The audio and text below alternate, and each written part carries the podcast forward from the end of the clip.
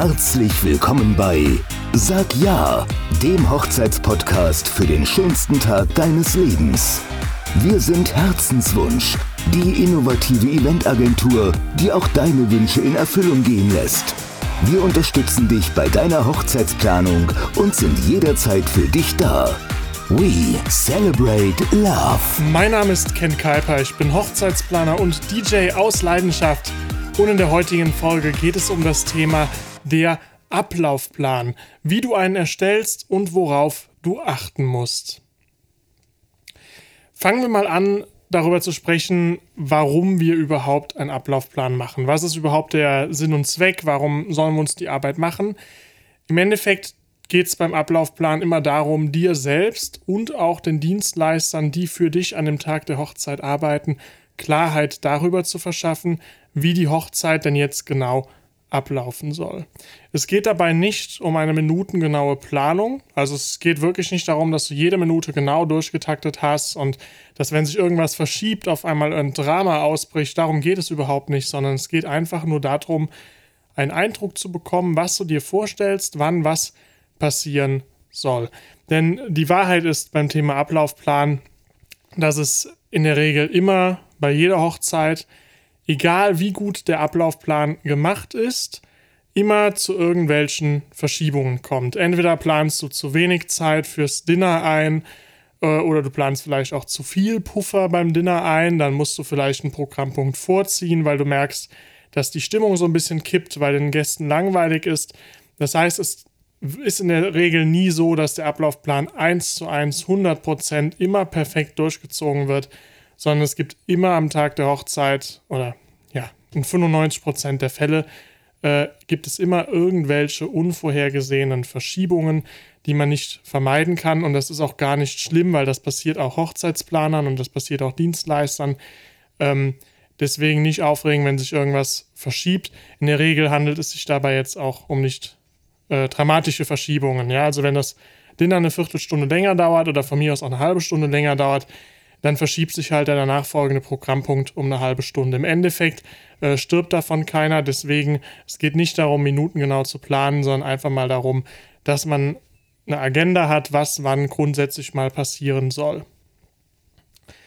Der Ablaufplan ist vor allem dann essentiell, wenn du Trauzeugen oder vielleicht auch ein Hochzeitsplaner als Zeremonienmeister die Koordination an dem Tag überlassen möchtest. Das heißt, wenn andere, wenn Dritte, die also nicht du sind, damit beauftragt werden sollen, an dem Tag irgendetwas zu koordinieren, dann brauchen die auf jeden Fall einen Ablaufplan. Weil der Ablaufplan ist ja quasi deine Wunschvorstellung, wie der Tag ablaufen soll.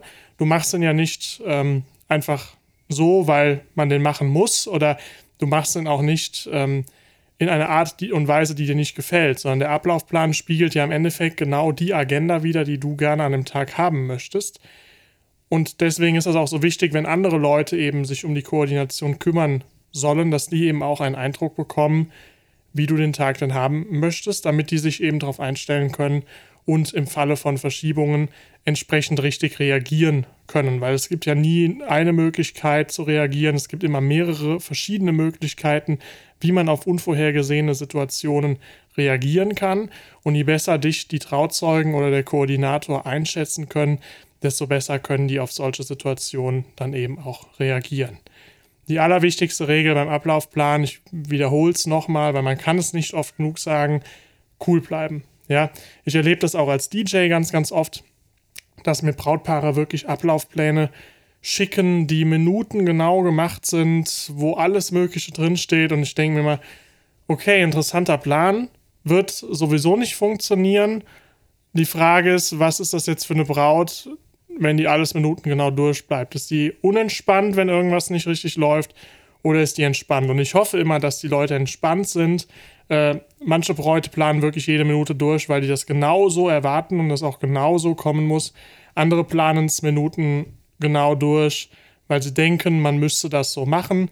Aber die allerwichtigste Regel beim Ablaufplan ist immer cool bleiben.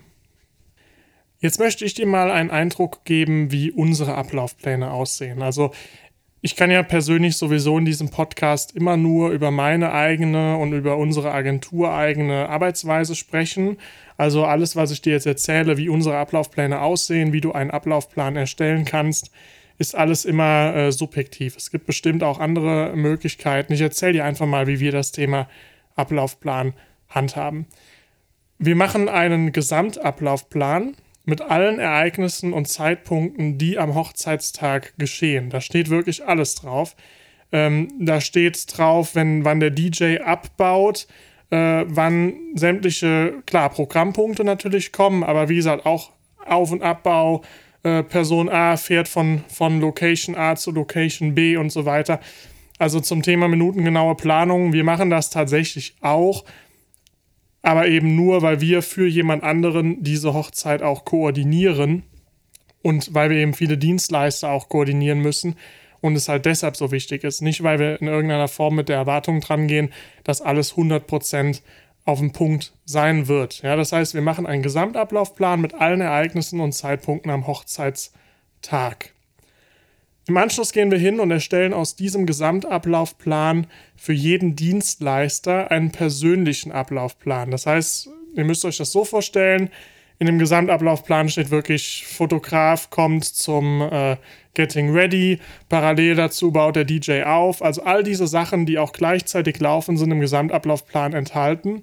Wir erstellen dann für jeden Dienstleister seinen individuellen Ablaufplan, wo dann nur seine Punkte stehen. Und diesen persönlichen Ablaufplan, den schicken wir dann jedem Dienstleister, damit zum einen jeder Dienstleister weiß, wann er wo zu sein hat und was zu machen hat.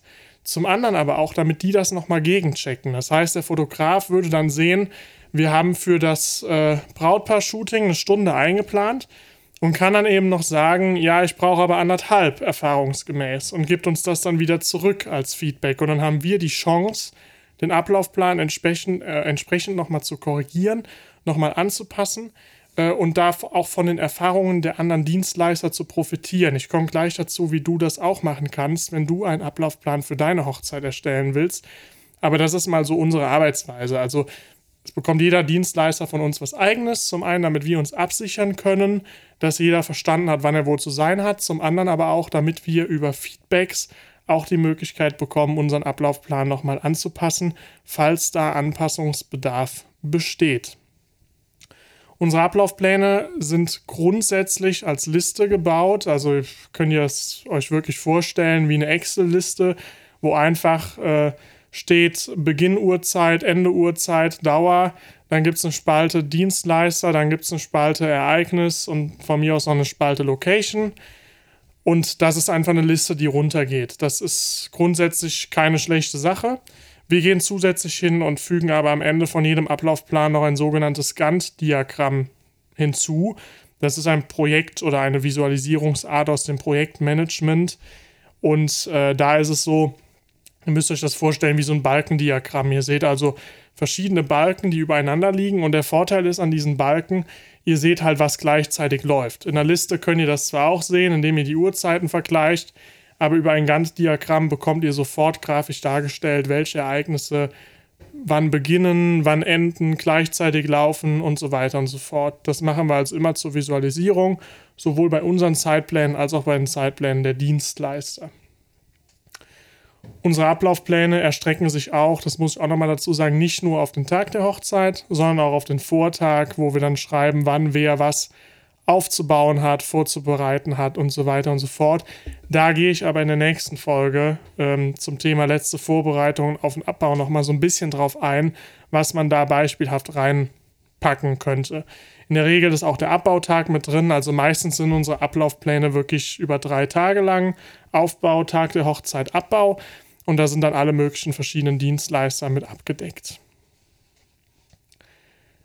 Jetzt will ich dir noch ein bisschen was mit auf den Weg geben, nachdem du, denke ich, so einen ganz guten Eindruck bekommen hast, wie wir Ablaufpläne machen, wie du einen eigenen Ablaufplan erstellst und worauf du achten solltest, damit das Ganze wirklich eine runde und eine gute Sache wird. Der erste Schritt, den du machen musst, wenn du einen Ablaufplan erstellen willst, ist erstmal, schreibe dir eine Liste auf mit allen Ereignissen, die an dem Tag passieren. damit meine ich, wie gesagt, nicht nur die Programmpunkte, die Agenda für die Gäste sozusagen, den offensichtlichen Tagesablauf, sondern eben auch Auf- und Abbauarbeiten im Hintergrund, ja, Anlieferung der Torte um so und so viel Uhr. Also mach dir wirklich eine Liste mit allen wichtigen Ereignissen an dem Tag. Wenn du da Probleme mit hast, weil das sehr, sehr viele in der Regel sind, dann teile dir erstmal diese Ereignisse für jeden Dienstleister auf, mach mal eine Liste für jeden Dienstleister und wirf dann alles zusammen in einen Topf. Ja, das ist ein bisschen einfacher, da hat man ein bisschen mehr Struktur, äh, als wenn man das einfach nur so für die gesamte Hochzeit macht.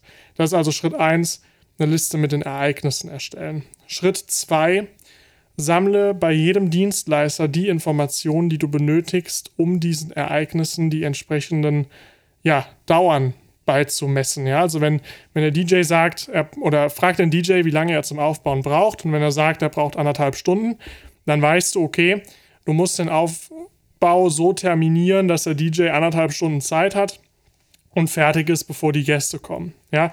Das heißt, sammle jetzt bei allen Dienstleistern die Informationen, die du brauchst, um für jedes Ereignis zu sagen, so lange wird das dauern oder das und das sind jetzt die zeitlichen Bedingungen, Komponenten. Wenn du diese zwei Punkte hast, also sprich Ereignisse und die Ereignislängen, dann kannst du jetzt den ersten groben Ablaufplan machen.